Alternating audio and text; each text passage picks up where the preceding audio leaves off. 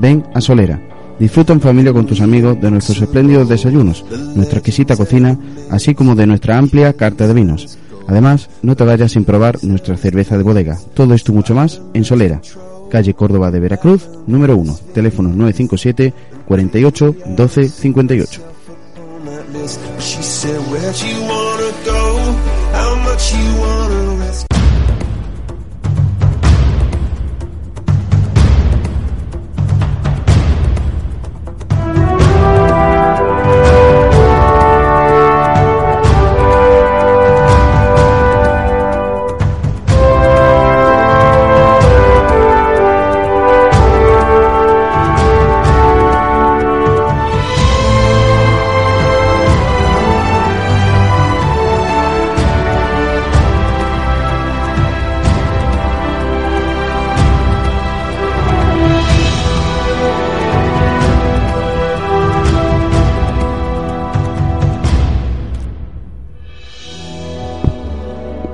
buenas noches, queridos oyentes. Eh, de nuevo y por fin, después de varias semanas y, y- y algunos meses un poquito complicados que hemos tenido a nivel técnico, a nivel personal, pues por fin volvemos a retomar los mandos de la guardilla.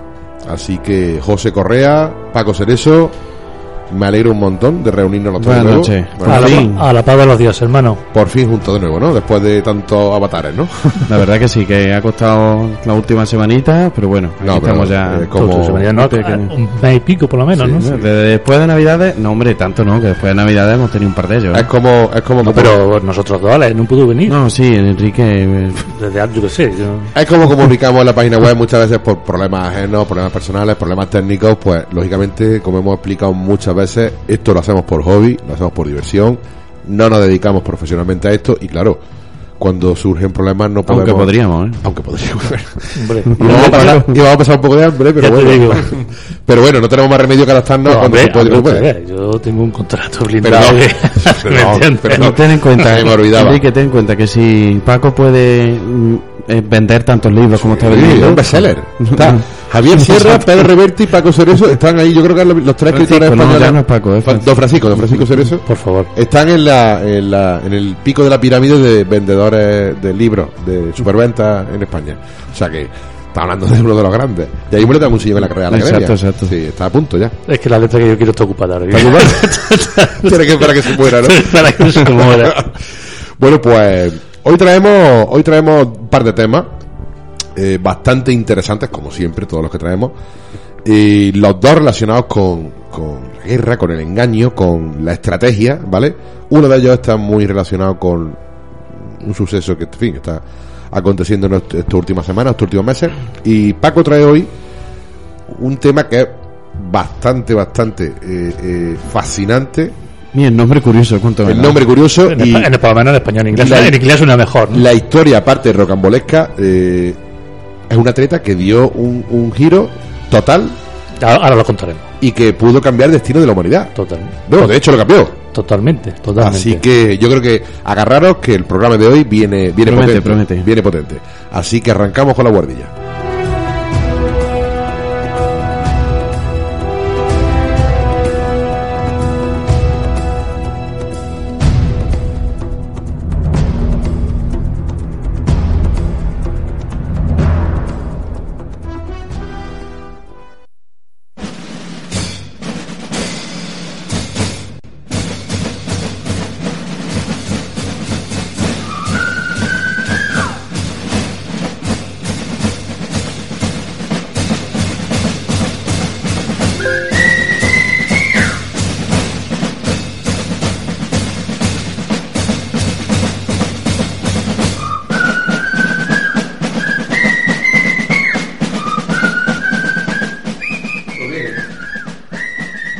Empezamos con nuestro primer tema y nada más que el nombre ya de por sí es interesante.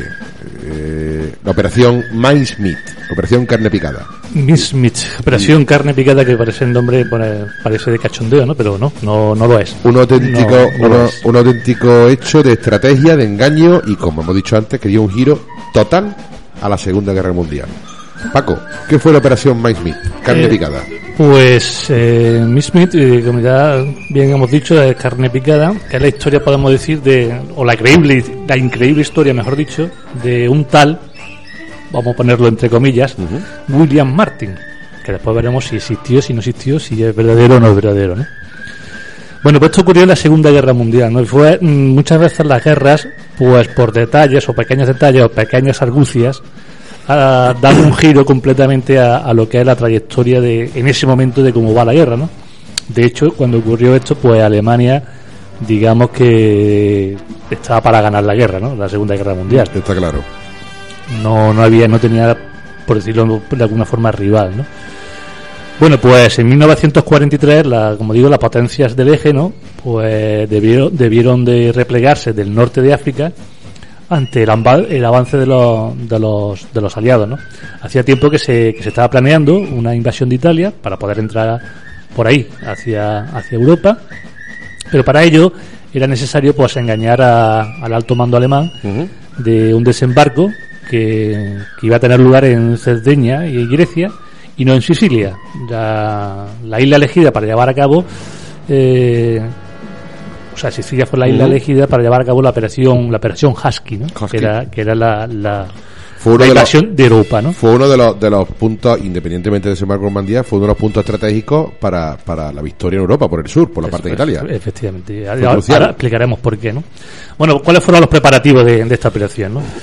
Sicilia era un punto estratégico vital para los, los ejércitos aliados, ya que desde ella pues se podía llevar a cabo la, la invasión de la, de la península italiana desde un punto cercano y la apertura de un nuevo frente en Europa que acelerara la, la derrota de Hitler y Mussolini, ¿no?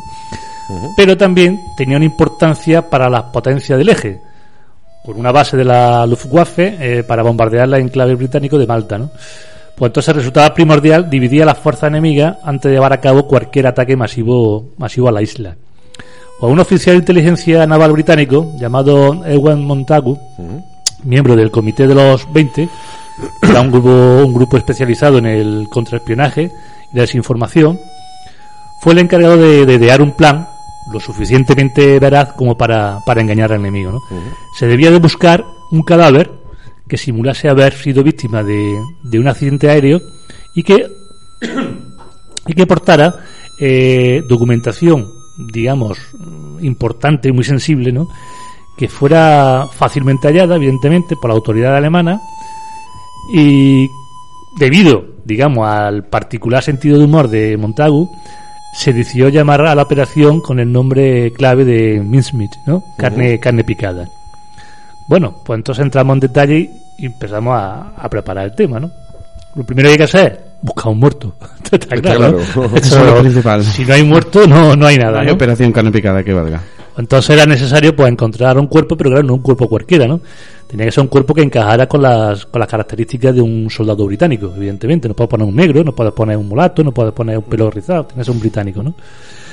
Se localizó el cuerpo de, de un hombre de unos 34 años de edad que había muerto por neumonía, ¿no? No se puso en contacto con, con la familia y el cuerpo se obtuvo por mediación del, del personal del hospital. Eh, después se creó una leyenda falsa en torno al personaje y este hombre, este cadáver, pues se le apodó con William Martin. Pero no era bueno, que no se llamaba William Martin. Debería tú cómo se llamaba el muerto, ¿no? De hecho, nunca se supo la identidad de esa persona. Nunca se supo. Con el, y se le dio el título de comandante del cuartel general de operaciones combinadas. Ole. No, pero además se le montó hasta un pasado. Sí, sí, sí, una historia para que. Se le inventó ¿eh? una novia imaginaria. Se le inventó una novia imaginaria llamada Pan. Eh, esta se trataba, sin embargo, de una. Esta sí era verdadera. Que era un agente del, del MI5, ¿no? Incluyendo fotografías, cartas de amor, o sea, o sea que montaron un todo tinglao, ¿no? Para darle todavía más, más credibilidad al engaño, se aportaron facturas de- sin pagar, una tarjeta de identidad duplicada, un recibo de una última estancia en Londres, un juego de llaves y hasta una carta de, de un banco, ¿no? El Joy Bank. Tanto los documentos como, como el cuerpo se debían encontrar en el mismo lugar para que pudiese tener éxito la, la operación, ¿no? En cuanto a la documentación falsa, la aportación, las tropas, las tropas nazis debían creerse que era un desembarco aliado iba a tener lugar en Cerdeña, como paso previo a una invasión en el sur de Francia, ¿no? como comentamos antes, para entrar en Europa ya. Este lugar, eh, este supuestamente sería, esta supuestamente sería la antesala de otro gran desembarco que se llevaría a cabo en Grecia por los, por los Balcanes. Y se abrirían dos frentes y tendría que dividir la- las fuerzas. ¿no? Este plan, este plan quedaría descrito a través de una, de una carta del teniente general, eh, segundo jefe del Estado Mayor Imperial, al general Sir Harold Alexander, comandante británico de las tropas del norte de África. ¿no? Se pretendía un doble juego psicológico, eh, ya que esa carta se describía como se intentaría engañar a los alemanes haciéndoles creer en un supuesto desembarco en Sicilia, en lugar de Sendeña. Sí. Existía otra carta de, eh, de Louis Mountbatten, jefe de operaciones combinadas, al almirante Sir Adrian Cunningham, comandante en jefe del Mediterráneo, en la que se especificaban las extraordinarias actitudes de William Martin para llevar a cabo dicha misión anfibia. ¿no?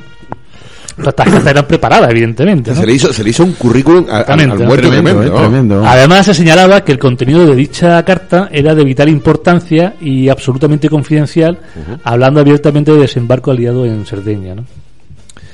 Bueno, ya tenemos el plan montado, Bien. ya tenemos la película montada, toda la farsa montada, toda la historia montada y ahora hay que ejecutarlo. Bueno, pues el cuerpo del, del comandante William Martin, entre comillas, ¿no?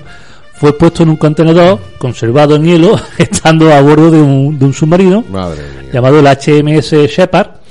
Eh, dicho submarino, pues zarpó el 19 de abril de 1943, ¿vale? Inglaterra. Navegó hasta posiciones cercanas a las costas de Huelva. Y lo soltaron ahí. La elección de España, pues, uno dirá, ¿y por qué España? No fue en, en Italia, ¿no? El Si iban a, iban a, a tendría- El allí, ¿no? estrecho de Gibraltar. Tendría Bueno, pues motivo. la elección de España eh, fue para la operación, se tuvo en cuenta por la cercanía ideológica que tenía el régimen del dictador Franco con las potencias del eje. Claro, Entonces, si se encuentra aquí y manda un dictador, Se lo pues van a, se, se lo van a creer se lo van más. a contar, y se lo van a contar rápidamente. Totalmente. van a conseguirlo y ver. Entonces, la presencia de espías nazis aquí en España, que todos sabemos cuál- que es verídica, Y además España estaba plagado de y de espías. hecho por España el, el cabronazo de Franco dio asilo a Hitler por su paso hacia Argentina, estuvo aquí, todos lo sabemos, Hasta que Hitler acabó en Argentina, ¿no? Bueno, al final quedó claro, ¿no? está clarísimo, está clarísimo. Ya lo hablamos en su momento, ya lo hablamos en su momento. Bueno, pues eh, la presencia de espías nazis en el territorio español era abundante, ¿no? Está claro, ¿no? Además, Huelva pues constituía un enclave perfecto debido a su cercanía con el estrecho de Gibraltar, como nudo de comunicaciones entre el Reino Unido y el norte de África. Debido a la escasa población de este enclave costero, estamos hablando en aquella época, Sí, sí. el hallazgo del cuerpo pues resultaría asombroso ¿no? y sería muy llamativo ¿no?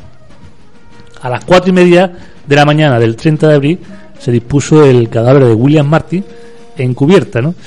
Se le ató un chaleco salvavidas junto con un maletín portando los documentos confidenciales que debían ser interceptados por la, por la inteligencia alemana a las siete y media de la mañana el cuerpo fue avistado por bueno se se arrojó al mar evidentemente ¿no? Sí, sí, sí. A las siete y media de la mañana, el cuerpo fue avistado por un pescador originario de Punta Umbría llamado José Antonio Rey María, en la playa del Portil. Ya. Está muy cerquita de, de Punta Umbría, ¿no? Pues muy pronto, evidentemente, las autoridades españolas tuvieron noticias del, del peculiar descubrimiento y un agente de la inteligencia militar alemana llamado Adolf Klaus, Klaus también tuvo constancia del extraordinario hallazgo, ¿no? Si Y ya fue corriendo. podéis ver, A chivarse, podéis ver las fotos cuando se descubrió el cadáver y ahí están todos alrededor del cadáver, en fin. Bueno, el éxito de la operación Smith. Tres días más tarde de aparecer el cadáver, el comité recibía un telegrama del agregado naval con la noticia del descubrimiento del cadáver de William Martin. ¿no? El cuerpo fue entregado al vicecónsul británico y enterrado con todos los honores militares en el cementerio de Huelva. Con todos los honores militares. Vamos, el, el que en realidad fuera diría, madre mía, que bien me están enterrando y todo, ¿eh? Aquí hubo, aquí parece ser que hubo un problema, mm, bueno, unos dicen, otros no, que se quería, los alemanes se querían llevar el cadáver a Alemania, junto con la documentación. Pero, eh, por lo visto, se salvaron y se quedó el cadáver, o sea, mm, para hacerlo más verídico, dijeron que el cadáver se te quería de Huelva porque en Huelva, digamos, eran muy cristianos, muy católicos, Sí. un régimen que evidentemente imponía, y este hombre era, era cristiano. Entonces tenía que recibir, tenía que recibir mm, sagrada sepultura, ¿no? Sepultura. Y, ba- y bajo los ritos cristianos, ¿no? Sí. Entonces los alemanes accedieron y dejaron el cadáver aquí y se llevaron solamente la documentación. Esto no está, o sea, no hay constancia, pero vamos, yo lo sé Sí, por sí, otro por- por otros derroteros. Ah, que sí, que Paco lo sabe, que se lo contaron. Lo tiene claro. Bueno, pues el vicecónsul acordó que el forense Eduardo del Torno redactó el informe. En dicho informe se dijo que el comandante Martí había, sido, había, había caído al agua, que había muerto por ahogamiento y que el cuerpo había permanecido a la deriva entre 3 y 5 días. El forense no se decidió a realizar la autopsia. llevaba tres horas allí el forense no se decidió a realizar la autopsia porque es que William Martin era católico, lo que comentaba antes. Y aquí me baso una vez, aquí dicen más o menos que, que llevo razón yo. Bueno, yo siempre la llevo, pero bueno. La, la- la razón, la razón fue la posesión de una cadena con una cruz de plata, ¿no? Que fue otro toque personal del comandante Motagau, que era un cachondo, por lo visto. Entonces, todos estos detalles son los que dieron veracidad a la operación, ¿no? Sí. A, la- a su vez, Montagu pues decidió incluir el nombre de Martín en la lista de bajas británica que más tarde sería publicada en el Times. O sea, lo dieron de baja, lo publicaron como que ha sido soldado cada, o sea, ha muerto. ¿no? También se enviaron mensajes urgentes del almirantazgo al agregado naval británico pidiendo la devolución inmediata de toda la documentación, lógico, por su contenido altamente confidencial y secreto. ¿no? Esto se llevaría a cabo mediante un mensaje cifrado de baja seguridad. O sea, yo lo mando cifrado, pero para que lo enteréis. El 13 de mayo de 1943. Pero antes de esto, el agente local eh, logró hacerse con, dicha documentación. El gobernador, civil de Huelva, Joaquín Miranda, de fuertes tendencias germano, gerno- bueno, así lo digo, germanófila, lógico, como aquí eran todos los franquistas, pues colaboró en todo momento para que el contenido del maletín fuese fotografiado por las autoridades alemanas. Dichas fotografías fueron enviadas a toda rápida a Berlín con el fin de, analizar su contenido. Los agentes británicos comprobaron después que el maletín había sido abierto y la documentación vuelta a guardar cuidadosamente. Más tarde se envió un telegrama a Winston Churchill avisándole del éxito de la operación. El mensaje utilizado fue el siguiente: Mincemeat swallowed whole. Se han tragado toda la carne picada. Quiere decir el mensaje, ¿no? Y entramos ya en lo que era Operación Husky, que es el inicio, de la campaña italiana, ¿no? Hitler, al tener noticia de la, de la documentación hallada, bueno, ¿qué, qué repercutió esto, esta operación en la invasión de Italia? Se encontraba tan convencido de que, su, de que un desembarco aliado tendría lugar en Cerdeña que mandó reforzar y todas sus tropas, aun cuando Mussolini discrepaba del verdadero lugar de desembarco. Menos mal que no le hizo caso. Con el mismo propósito, mandó al mariscal Rommel a crear un poderoso ejército en Atenas, Zorro del desierto. Exactamente. Una decisión trascendental fue el envío posterior de dos divisiones Panzer a Grecia, justo cuando tenían lugar la batalla de Kursk contra la Unión Soviética, donde le dieron a los rusos para ir pasando a, a los alemanes. ¿no? Sí, es verdad, sí, es verdad. Debido a esto, que se tuvieron que llevar los Panzer para, para defender, se supone, el desembarco de Cerdeña y Grecia. ¿no? La operación Husky eh, tuvo lugar el 9 de julio del 43, pero los alemanes seguían convencidos de que el verdadero desembarco tendría lugar en Cerdeña y no en Sicilia. Como consecuencia de ello, la caída de Sicilia se completó el 17 de agosto sin encontrar demasiada resistencia. Bueno, ¿y quién era William Martin? ¿Y qué pasó con él? ¿Quién fue, en verdad? Pues durante años se desconoció la, la verdadera identidad de William Martin. ¿no? Histo- Historiadores británicos apuntan a un, vada- un vagabundo alcohólico de origen galés llamado no sé qué Michael, porque no hay quien lo, pro- no hay quien lo pronuncie. Glinder, Glinder, Glinder se puede decir, ¿no? Glinder Michael. Junior Michael. Este murió por haber ingerido matarrata, desconociéndose con exactitud las circunstancias de, de- de tal ocasión. Esto no está demostrado, ¿eh? que sea este hombre el, el vagabundo que, que, o sea, William, William Martin. ¿no? A Montagu eh, se le concedió la Orden del Imperio Británico por su participación en la operación eh, Carne Picada. ¿no? Más tarde escribiría un libro eh, en 1953 titulado El hombre que nunca existió, que sería llevado posteriormente a- al cine. De hecho, hay una película sobre, sobre el Sí. tema este. ¿no? Desde el entierro de William Marty siempre se hallaban, siempre hay flores frescas en, en la tumba. ¿Quién las llevaría? En el año 2002 se descubrió que las que la depositaba una mujer llamada Isabel Naylor. Era hija de un trabajador inglés de la Rio Tinto Company y debido a, a este honorable gesto eh, fue de- condecorada por el, por el gobierno británico. Es decir, un inglés que trabajaba aquí en Huelva tuvo una hija a la cual por H por B se enteró de lo, de lo de William Martin y todos los siempre llevaba flores frescas a la tumba. ¿no? A la tumba. Joder. Bueno, para el día de hoy, el comandante, porque sigue siendo comandante, William Martin, sigue, encerra- sigue enterrado en el cementerio de, de Huelva, ¿no? Qué fuerte. Así pues, pues se convirtió, sin saberlo, sin comerlo ni beberlo, En un héroe. en el principal testigo de una de las operaciones más famosas de contraespionaje, ¿no? Una operación que ayudó a acelerar la derrota de las potencias del eje, entre ellas, por supuesto, a los nazis en la, en la Segunda Guerra en la Segunda Guerra Mundial, al tener que luchar y al tener que dividir sus fuerzas para luchar en varios frentes.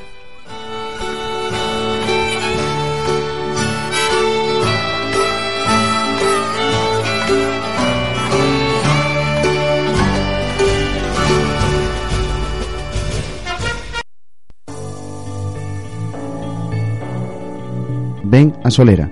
Disfruta en familia con tus amigos de nuestros espléndidos desayunos, nuestra exquisita cocina, así como de nuestra amplia carta de vinos. Además, no te vayas sin probar nuestra cerveza de bodega. Todo esto mucho más en Solera, calle Córdoba de Veracruz, número 1, teléfono 957 48 12 58.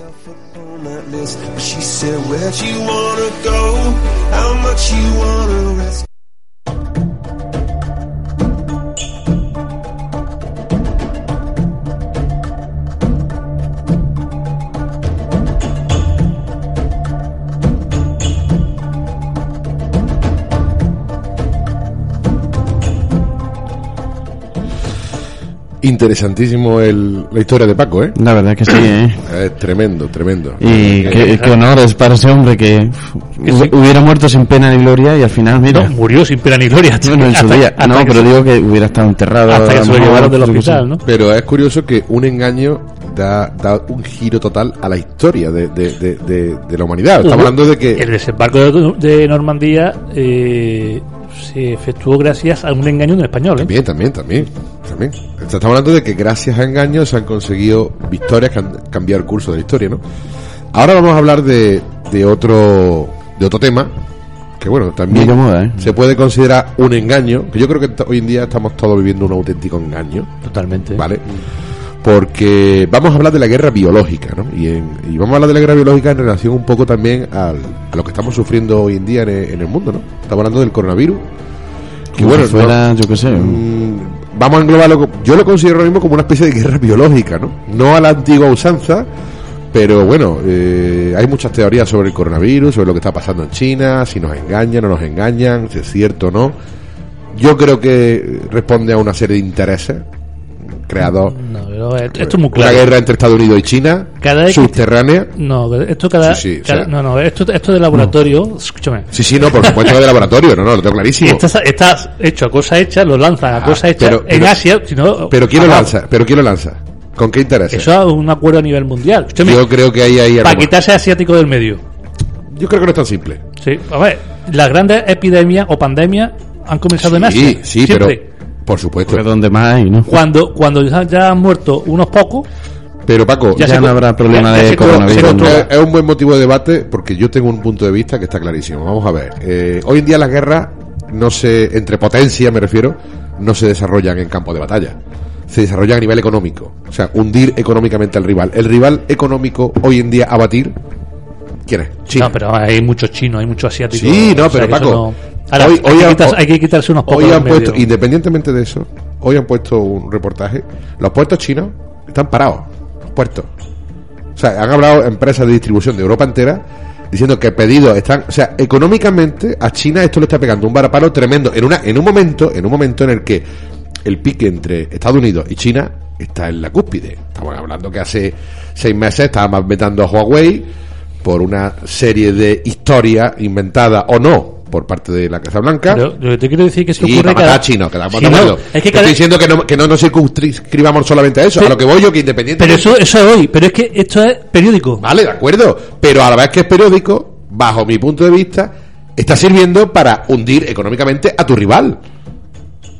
Pero eso hoy, pero por ejemplo, desde 1900, es que yo estoy hablando a lo mejor desde 1960, bueno, La, la, la, la, la crisis de las vacas locas, también, ¿por qué fue? Eh, en 1960 La gripe- la gripe aviar, ¿por qué la, fue? la gripe aviar, la, La la vaca gripe, loca. la gripe de Hong Kong. La peste porcina. En el 68 estoy hablando yo ya, por ejemplo. Eh, sí, pero que, que, que vuelvo a sale a cosa hecha allí, porque siempre sale allí. ¿Quién es el más Allí. beneficiado hoy en día, el más beneficiado en el mundo de la crisis de la- del de coronavirus? Pero, si eso, está, pero si, está, si eso está de acuerdo todo a nivel mundial, que no, que no lo va a convencer. sí, Pero sí, no, que no, no que te quiero no, convencer, no, estoy no. diciendo que, que, que sí, que, que sí, que, que- que económicamente sí, Claro, también, evidentemente, pero que, que no te preocupes, que después se va a resarcir Por supuesto, no te preocupes. pues, bueno, si eso Va, sí. que tiene, a cambio, está- a cambio tiene otro, otro- siempre. Está claro que esto es un toma y daca y mañana tocará ellos, pero que a día de hoy el mayor beneficiado económicamente de que China vaya bajando, poderío económico, es Estados Unidos, que es su gran rival a día de hoy. Entonces, Ojalá, ojalá me equivoque, ¿no? Pero tú, digo, al revés, ojalá no me equivoque. Pues, si me equivoco, entonces lo hemos cagado. Ojalá no me equivoque. Pero verás tú como de aquí a, a nada, sacan algo en Estados Unidos. a nada, seguro. ya se acaba el coronavirus. Sí, sí. Ahora te pregunto una cosa. ¿Tú crees que China está engañando a la información, está dando información falsa al mundo? Porque hay una serie de contradicciones. Yo creo que sí. Vamos, en tú- tú número de afectados, en imágenes que nos mandan, no, creo. no sé si estará Hablando mintiendo, de- no, que no está diciendo toda la verdad, por supuesto. Hablando de un régimen súper cerrado como, el- como el chino. pero cuidado. solamente China. No, no, de hablo, hablo del coronavirus, de lo sí, pero hablo de lo que mundial, ¿o no? hablo de lo que China transmite al mundo ahora mismo. No sé si estará mintiendo o no estará mintiendo, pero que no está diciendo toda la verdad, por supuesto. Estará diciendo lo que le interesa, porque el otro, el otro día dijeron, dice, dicen que hay eh, 300.000 afectados en un país donde hay miles de millones, si son 300.000 tiene que ser 3 millones de afectados. Exacto. Claro, dice no, 300.000 no, tiene que haber 3 millones de infectados. Que se consiga, como dicen ahora, que está consiguiéndose bajar el índice de, o sea, subir el índice de, de gente que se está curando, seguramente, esto es algo pasajero, como dice Paco, cada X tiempo, pero que para 300.000 personas no sacan un virus, para cargarse a 300.000 Que no, que no, que muere mucho más, hombre. Eso. Entonces, de todas la guerra biológica, hoy en día, a nivel tecnológico, se está utilizando no como antes. Antes se utilizaba en los campos de batalla, recordemos el gas mostaza, recordemos los cadáveres infectados de viruela que se lanzaban en catapultas. Eh, siempre ha sido una forma de combate, ¿no? Eh, se han empleado armas de diferentes tipos, con virus, con bacterias, y, y, de hecho está prohibido el uso de armas biológicas eh, por las Naciones Unidas. Oficialmente está prohibido. Pero sin embargo, muchísimos países y potencias militares cuentan con un arsenal en forma no solo de bombas, sino de otro tipo de agentes de esparcimiento, pues menos convencionales. O sea, de la manera más tonta, ¿no? De un animal, lo infecta a un animal, lo, lo, lo mete en una comunidad y, y- y- te propaga el virus en nada. En nada, nada, exacto. El uso de armas biológicas, pues, ha sido practicado a través de la historia pues, durante siglos, ¿no? Antes del siglo XX, eh, el uso de agentes biológicos tomó tres formas principales, ¿no? Uno de ellos era el envenenamiento deliberado de comida y agua, con material infeccioso, con, con algún tipo de virus. Otro era el uso de microorganismos, toxinas animales, vivos o muertos en sistemas de armas. Y otro era el uso de productos inoculados biológicamente. Las armas biológicas son tan letales que un gramo de toxina botulínica, por ejemplo, por poner una de allá, un gramo, puede matar a 10 millones de personas. O sea, tres veces, tres millones de veces más letal que el gas sarín. Que ya se utilizó el gas sarín eh, En su día. En su día.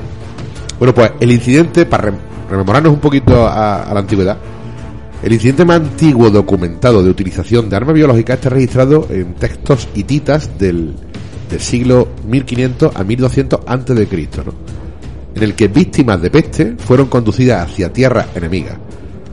Los asirios, que eran los enemigos de los hititas, sabían de, del cornezuelo, que era como una especie de hongo, un, un hongo parásito del centeno, que produce eh, ergotismo, una, una, una infección cuando se ingiere. No hay evidencia de que envenenaran fuentes enemigas con este hongo, como se ha afirmado.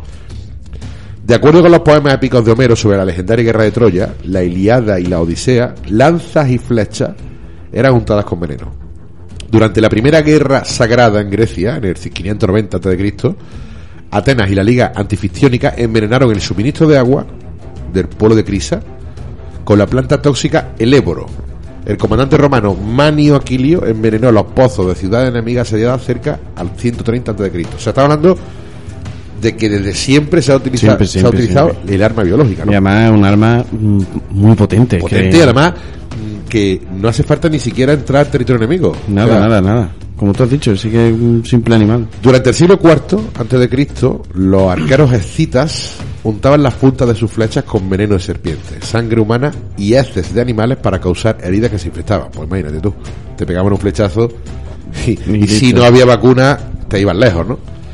Hay otros varios ejemplos del uso de toxinas, de plantas, venenos y de otras sustancias, ¿no? En la antigüedad. En el 184, Aníbal de Cartago tenía recipientes de arcilla con serpientes venenosas e instruía a sus soldados para lanzar los recipientes en las cubiertas de los barcos pergaminos. Aproximadamente en el 198 la ciudad de Atra alejó al ejército romano liderado por Septimio Severo, lanzándole jarrones de arcilla con escorpiones vivos dentro. O sea, se inventaba de todo. Donde, digamos, el auge de la guerra biológica eh, tuvo fue en la Edad Media. Eh, Cuando el Imperio Mongol estableció conexiones comerciales y políticas entre Oriente y Occidente, su ejército y sus caravanas, seguramente sin, sin querer, trajeron la peste bubónica desde Asia Central. Como tú decías, Paco, siempre ha venido de Asia. La mierda siempre ha venido de Hay Asia. mucho asiático, suerte, hombre. Con perdón por asiáticos que no tenemos. Bueno, no, tiene- no, tiene- nada que ver. no, no Casualmente. no es nada personal, evidentemente. Bueno, pues la peste bubónica llegó a Europa desde Asia Central al Medio Oriente y Europa. La peste negra arrasó a través de Eurasia, matando aproximadamente entre un tercio y la mitad de la población y cambiando el curso de la historia de Asia y de Europa. Cuidado, estamos hablando de cambiar el curso de la historia. Durante la Edad Media, víctimas de la peste bubónica fueron usadas para ataques biológicos, a menudo arrojando cadáveres y excrementos sobre las paredes de los castillos, usando catapultas. Eso es una leyenda que no está demostrado que sea cierta, pero, En las cruzadas sí se hizo. pero En las ahí cruza- está, ahí está. En las cruzadas sí se llegó a hacer por parte de, de las tropas cristianas, no los- por los árabes. No hay verificación de eso. Bueno, verificación tampoco hay de que existiera Jesucristo, verificación No, tampoco hay. no existió, vamos. ¿no? O sea, Jesucristo no existió, que no es Dios, quiero decir. que No, no, yo he dicho ese Dios que existiera. No hay verificación, pero sí existió. No hay verificación de que existiera Julio César, pero sí existió. Verificación, está en los escritos. Hombre, claro, está escrito, evidentemente. Entonces, hay, sí es verdad que se han dado casos de lanzar víctimas en catapulta, o sea, eh, infectados de peste, ¿no? En 1346, los cadáveres de guerreros mongoles de la Horda Dorada, que murieron de peste, fueron lanzados sobre las paredes de la ciudad de Kaffa, hoy Teodosia. Se ha especulado que esta operación puede haber sido responsable de la llegada de la peste negra a Europa. En la Guerra de los Cien Años también se utilizó y en 1422, durante el, el asalto del castillo de Karlstein, en Bohemia, atacantes usaron catapultas para arrojar cadáveres, pero no infectados con peste, y 2.000 cargas de estiércol sobre las paredes. El último incidente de usar cadáveres con peste como arma biológica ocurrió en 1710, cuando fuerzas rusas atacaron a los suecos arrojando cadáveres infectados con peste sobre las paredes de la ciudad de Reval, en Tallinn. Sin embargo, durante el asalto de 1785 de la calle, fuerzas tunecinas lanzaron ropa contagiada en la ciudad. Aunque no se usaba para la guerra, en tiempos antiguos una forma de ejecución o tortura era atando un cadáver a una persona viva. La persona que cargaba el cadáver se volvía un rechazo social y moría de enfermedades en cerca de una semana. Por Dios. O sea, hay que pensar, Qué ¿eh? barbaridad. Qué barbaridad. Y ahora vamos al siglo XVIII, que es donde sí tenemos documentación de, por ejemplo, la población nativa americana fue diezmada, americana, norteamericana y sudamericana. O sea, no solamente sudamericana, que siempre tenemos la fama los españoles de que llevamos la viruela a Sudamérica, que en el norte también. Después del contacto con Europa. Debido a la introducción de muchísimas enfermedades letales. Hay casos documentados de presuntas guerras con gérmenes, ¿no? El primero durante un parlamento a Fort Pitt el 24 de junio de 1763. Ecuyer dio a los representantes de los asediantes de la Guards indios dos cobijas y un pañuelo que habían sido expuestos a viruela, esperando que extendieran la enfermedad a los nativos en orden a terminar con el asalto. William Trent, el comandante de la milicia, dejó registros que claramente indicaban que la propuesta de dar en las cobijas era para transmitir la viruela a los indios. O sea, estamos hablando de para acabar con Para los acabar indios, con ellos completamente. viruela. El comandante británico Lord Jeffrey Amherst y el oficial suizo Coronel Henry Bouquet, cuya correspondencia refirió la idea de dar cobijas, mantas infectadas con viruela a los indios en el curso de la rebelión de Pontiac. El historiador Francis Parman verifica cuatro cartas. 29 de junio, 13, 16 y 26 de julio. Todo de 1763. El comandante Lord Jeffrey Amherst escribe el 16 de julio lo siguiente. Hará bien en intentar inocular a los indios por medio de cobijas, así como intentar cualquier otro método que pueda servir para extirpar esa execrable raza. Cuidado. Luego dicen que los españoles. ¿eh? Debería yo estar muy orgulloso de que su esquema para cazarlos con perros surtiera efecto. El coronel Henry Bouquet contesta, recibí en las cartas de su excelencia. La señal para los mensajeros indios y todas sus direcciones serán observadas. O sea, estamos hablando de, de- de hacerlo a maldad. Sí, sí, sí, Nosotros los españoles, es verdad que, que llevamos la viruela a Sudamérica, los descubrimientos, pero fue porque los primeros infectados éramos nosotros. Lo que pasa es que nosotros estábamos, digamos, medio inmunizados, ¿no? Pero claro, allí, ¿no? Allí. Eh, En el siglo XIX, el 1834, el escritor Richard Henry visitó San Francisco en un barco mercante. Su barco comerció muchos productos, incluyendo manta, con mexicanos y rusos que habían establecido puestos en el lado norte de la bahía de San Francisco. Historias locales documentan que la epidemia de viruela de California empezó en el fuerte ruso justo después de que se fueron. Qué casualidad. Casualidad, ¿eh? Las mantas fueron un objeto de propagación popular y las fuentes más baratas fueron cobijas de segunda mano que fueron a menudo contaminadas. Tú fíjate lo que, lo que has dicho antes. Cualquier mm, cosa te sirve para propagar. Una Una, ma- manta. una manta. Una manta Algo tan sencillo como... Tienes frío, toma, tápate. Y aparte, y aparte estamos hablando de una época en la que la higiene carecía por su ausencia. O sea, estamos hablando de que en aquella época la higiene era mínima. Hoy en día, bueno, se puede, hay muchos recursos, pero en aquella época es que no había higiene, ¿no? Durante la guerra de Que hoy en secesión, día hay alguno por ahí todavía que... sí, algunos sueltos por ahí que ya de por sí, ya, ya está infectado de por sí. En la guerra de, en la guerra de secesión estadounidense, el general Sherman contó que las fuerzas confederadas dispararon animales de granja en estanques que la Unión dependía para tomar agua. Lógicamente, al echar cadáveres al al agua, pues ya no podían utilizarla. Esto habría hecho el agua imposible de beber, aunque los verdaderos riesgos de salud provenientes de cadáveres humanos y de animales que no murieron de enfermedad son mínimos, según dicen. Jack London, el escritor Jack London, en su historia Ya, Ya, Ya, describe una expedición europea a una isla del Pacífico, deliberadamente exponiendo a la población polinesia al sarampión, en el cual varios de ellos murieron, mientras que mucho del material para London Southern deriva de su experiencia personal en la región, no está claro si este particular incidente es histórico o no. Y ahora nos vamos al siglo XX. La Primera Guerra Mundial fue, digamos, el boom de la guerra biológica. Se fue la gran explosión de la guerra biológica. Alemania, Sí, sí, hicieron muchos experimentos en esa guerra. muchísimo. Alemania persiguió un ambicioso programa de guerra biológica. Usando bolsas y correos diplomáticos, el general alemán Staff suministró pequeños equipos de saboteadores en el ducado ruso de Finlandia y en los países de Rumanía, los Estados Unidos y Argentina. En Finlandia, luchadores por la libertad escandinavos, montados en reno, pusieron ampollas de antrax que ya se utilizaba en la Primera Guerra Mundial en establos de caballos rusos en 1916.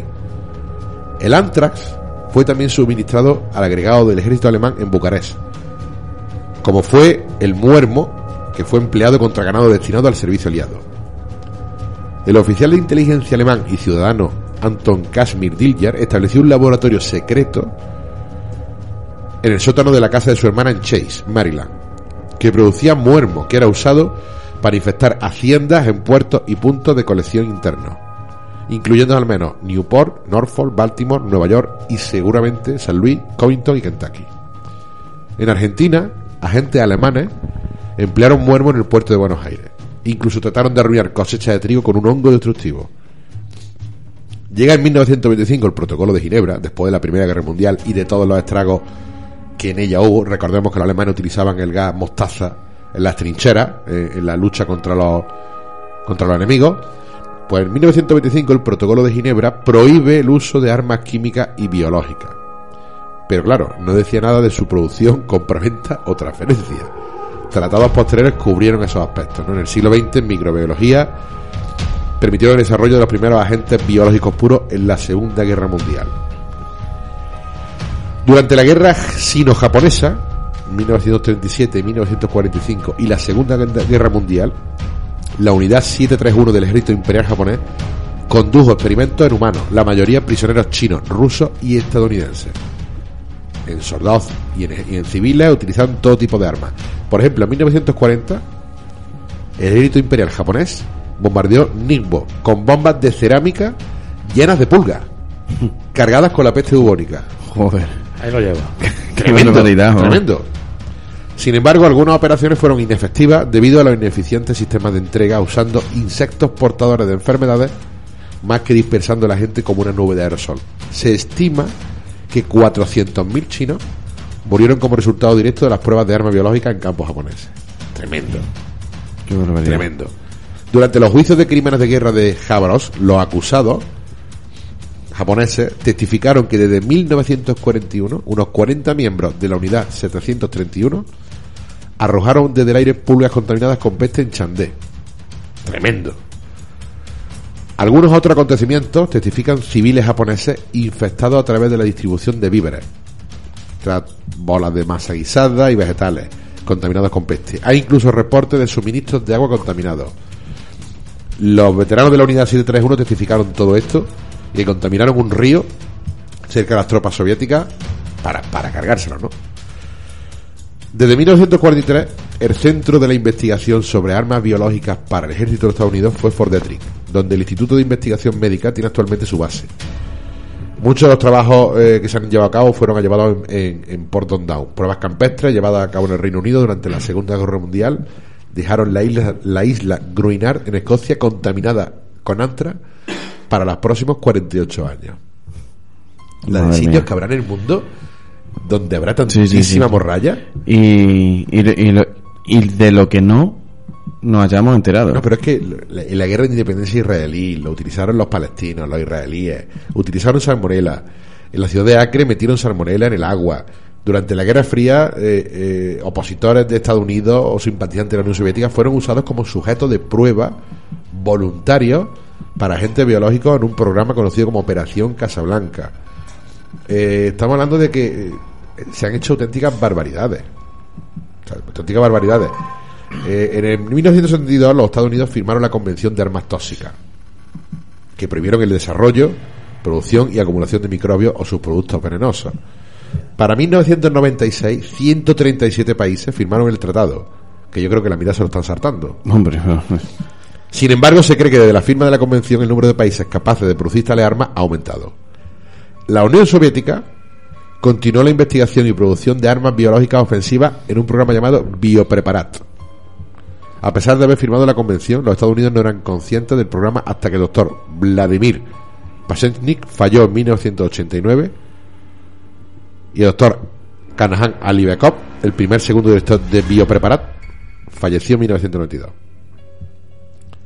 Y ahora vamos a la guerra del Golfo. En el 91 Irak, Saddam Hussein admitió al equipo de inspección de Naciones Unidas haber producido 19.000 litros de toxina botulinum, produce el botulismo, concentrada, del cual aproximadamente 10.000 litros se cargaron en armas militares. Los 19.000 litros nunca fueron totalmente mencionados. Esto es aproximadamente tres veces la cantidad necesaria para matar la población humana actual joder, la por, humana. inhalación, por inhalación. En la práctica sería imposible distribuirlo tan eficientemente, ¿no? Pero nos libramos de eso, ¿no? Eh, y luego tenemos, lógicamente, en el 2001, las cartas eh, que se recibieron en Estados Unidos cargadas de anthrax, que yo ahí, sinceramente, yo creo que ahí eso fue desde dentro de Estados Unidos, ¿no, Paco? ¿Tú qué opinas sobre eso? El anthrax mandado por Al-Qaeda y por los talibanes y por ese tipo de... No lo veo. Yo veo que eso fue todo un, un una especie de complot. Lo que está claro que la guerra biológica existió, existe y existirá siempre. Hoy en día, como hemos hablado al principio, yo creo que se está utilizando con otro tipo de fin. Está claro que una guerra entre Estados Unidos, por ejemplo, y China, vamos a poner un ejemplo, una guerra sería un desastre en, en el cual que creo ninguno de los dos ganaría. No, no ganaríamos ningún, ninguno, No, no. ninguna a nivel mundial. Por, la- por supuesto, pero digo que la- ellos dos, que no sería una guerra en la cual habría un vencedor. Y el que venciera, no sé qué iba a, ganar, porque se quedaría el mundo hecho una mierda. ¿Cómo acabas con un enemigo tan potente? Desde dentro.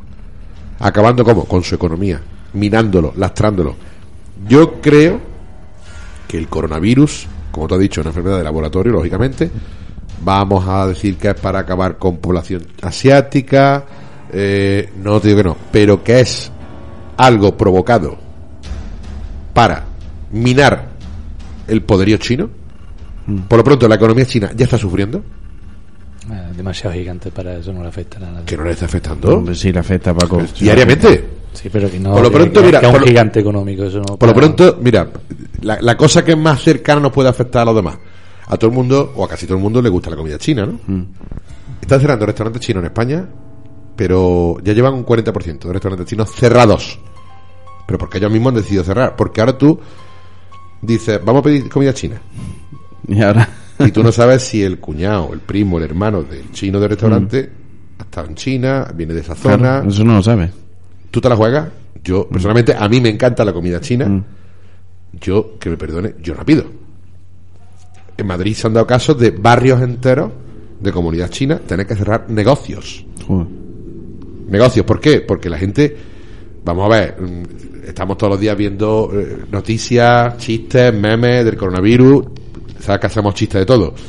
Dicen, no hay ahora mismo cosa más peligrosa que un chino estornudando. El otro día vi un, un, un meme, es patético que se bromee con ese tipo de cosas, pero estamos hablando de que ya tú, es lo que dijo el otro día el coronel Baño en el programa Milenio 4, cuarto milenio, no sé si lo visteis, estaba diciendo, dice, lo que ha conseguido esto es que miremos a los chinos con otros ojos. Sí. A China como país, por lo pronto. Con otros ojos, con, con más recelo. Todo lo que viene de China, hasta Y aparte, ya no solo eso, todo el turismo que tiene China, ahora mismo. Dieron un dato ¿quién el otro día, dieron un dato el otro día, dieron un dato el otro día crucial. El 70% de la fabricación mundial de teléfonos móviles, 70% viene de China. Había una guerra hasta hace poco entre el gobierno estadounidense y China con el veto a Huawei. No causó efecto. Por el 5G. Supuestamente el 5G es un sistema que voy a implementar los chinos para espiar. Vamos, tontería o no, ahí, ahí hay un pique. ¿Cómo acabas tú con la tecnología de los chinos? ¿O cómo, por ejemplo, lastras o minas o restas? Así. a nivel económico. El 60% de los móviles que tenemos todos, que todos tenemos uno, dos o tres móviles, viene de China. Por poner ejemplo, las compras de Amazon, AliExpress, importaciones, productos chinos. Es un gigante que no está, está, está dominando el mundo sin poderío militar, porque no está desplegándose a nivel militar por el mundo, pero con el cual Estados Unidos ha visto que tiene un competidor totalmente claro. ¿Cómo acabas con él? En una guerra no, en una guerra no porque ninguno gana. Ni- exacto. Ya no se puede hacer una guerra como antes se hacía una guerra y gana un país y gana el otro. No. ¿Cómo acabas con eso? Entonces, el coronavirus. Hay muchas incógnitas. Y también el gobierno chino está dándonos unos datos que no son creíbles del todo. Ahora baja el número de infectados, ahora sube, ahora va. Hoy, por ejemplo, estaban diciendo que el barco este, el, el transatlántico que Sí. está infectado, eh, eh, va- quiere entrar en aguas de Corea, que en Corea ya se han empezado los primeros casos, en Japón. Estamos hablando de que, como eso se propague, es una auténtica barbaridad. Así ves. que, de momento, por lo pronto nos quedaremos con la duda, pero el acojonamiento lo seguiremos teniendo.